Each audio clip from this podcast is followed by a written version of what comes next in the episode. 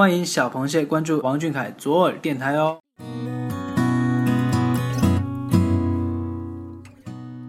今天是二零一六年五月二十日，想要懂你的心，必须先懂你的胃。我是主播甜心，螃蟹们期待已久的五二零终于到了。那大家是忙着表白呢，还是表白呢，还是表白呢？话不多说，主播在这里呢，就带大家来回顾一下这两年咱们和谢老板一起度过的五二零表白日吧。二零一四年五月二十日那天，正好是组合第一次录制快本的日子。小俊发了两张身穿牛仔衣、双手比心的照片，并配文表示上节目之前仍在休息室复习功课。那也用这颗简单的爱心向螃蟹们示爱。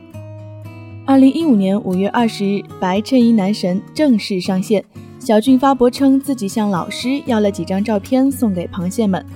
照片一呀是在图书馆里认真看书的学霸王俊凯。那照片二呢，是在走廊边深情弹唱吉他的校草王俊凯。照片三啊，是电脑前的 IT 校霸王俊凯。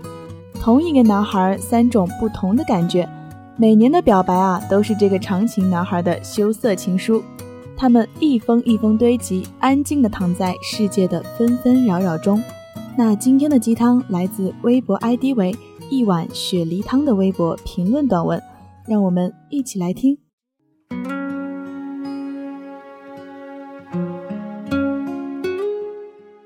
王俊凯是怎么样的呢？喜欢看动漫，特别中二。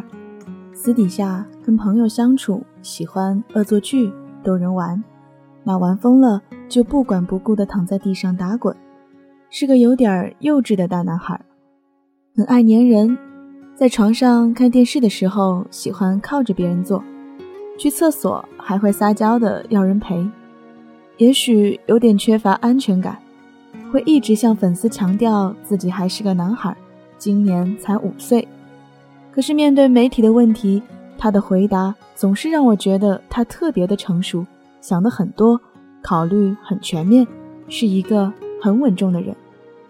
他还会用温和的语气对很凶的保安说：“你不要拉人家衣服。”特别绅士，温暖的。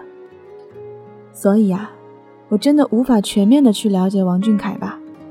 他总是让人捉摸不透的好，也无法用片面的可爱、幼稚、中二、温暖、沉稳这些单一的词语去形容他，因为他的性格、人格都太立体了，一切美好的词汇都会出现在他身上。我太喜欢他了。甜心也非常认可这位叫做一碗雪梨汤姐姐的观点。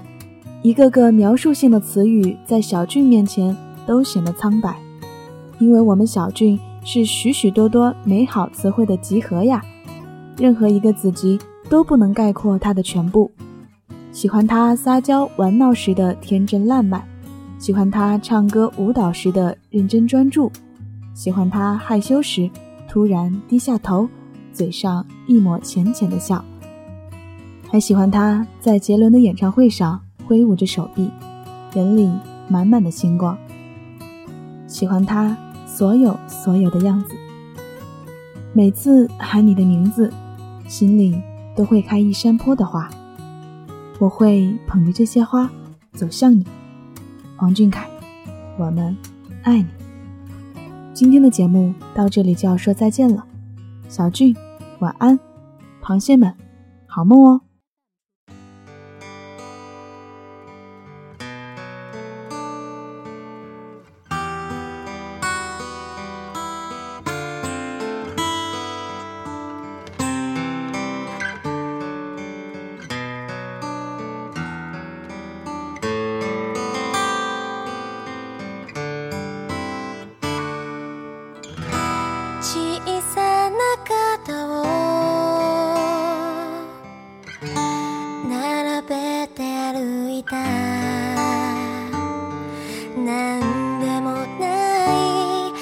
では。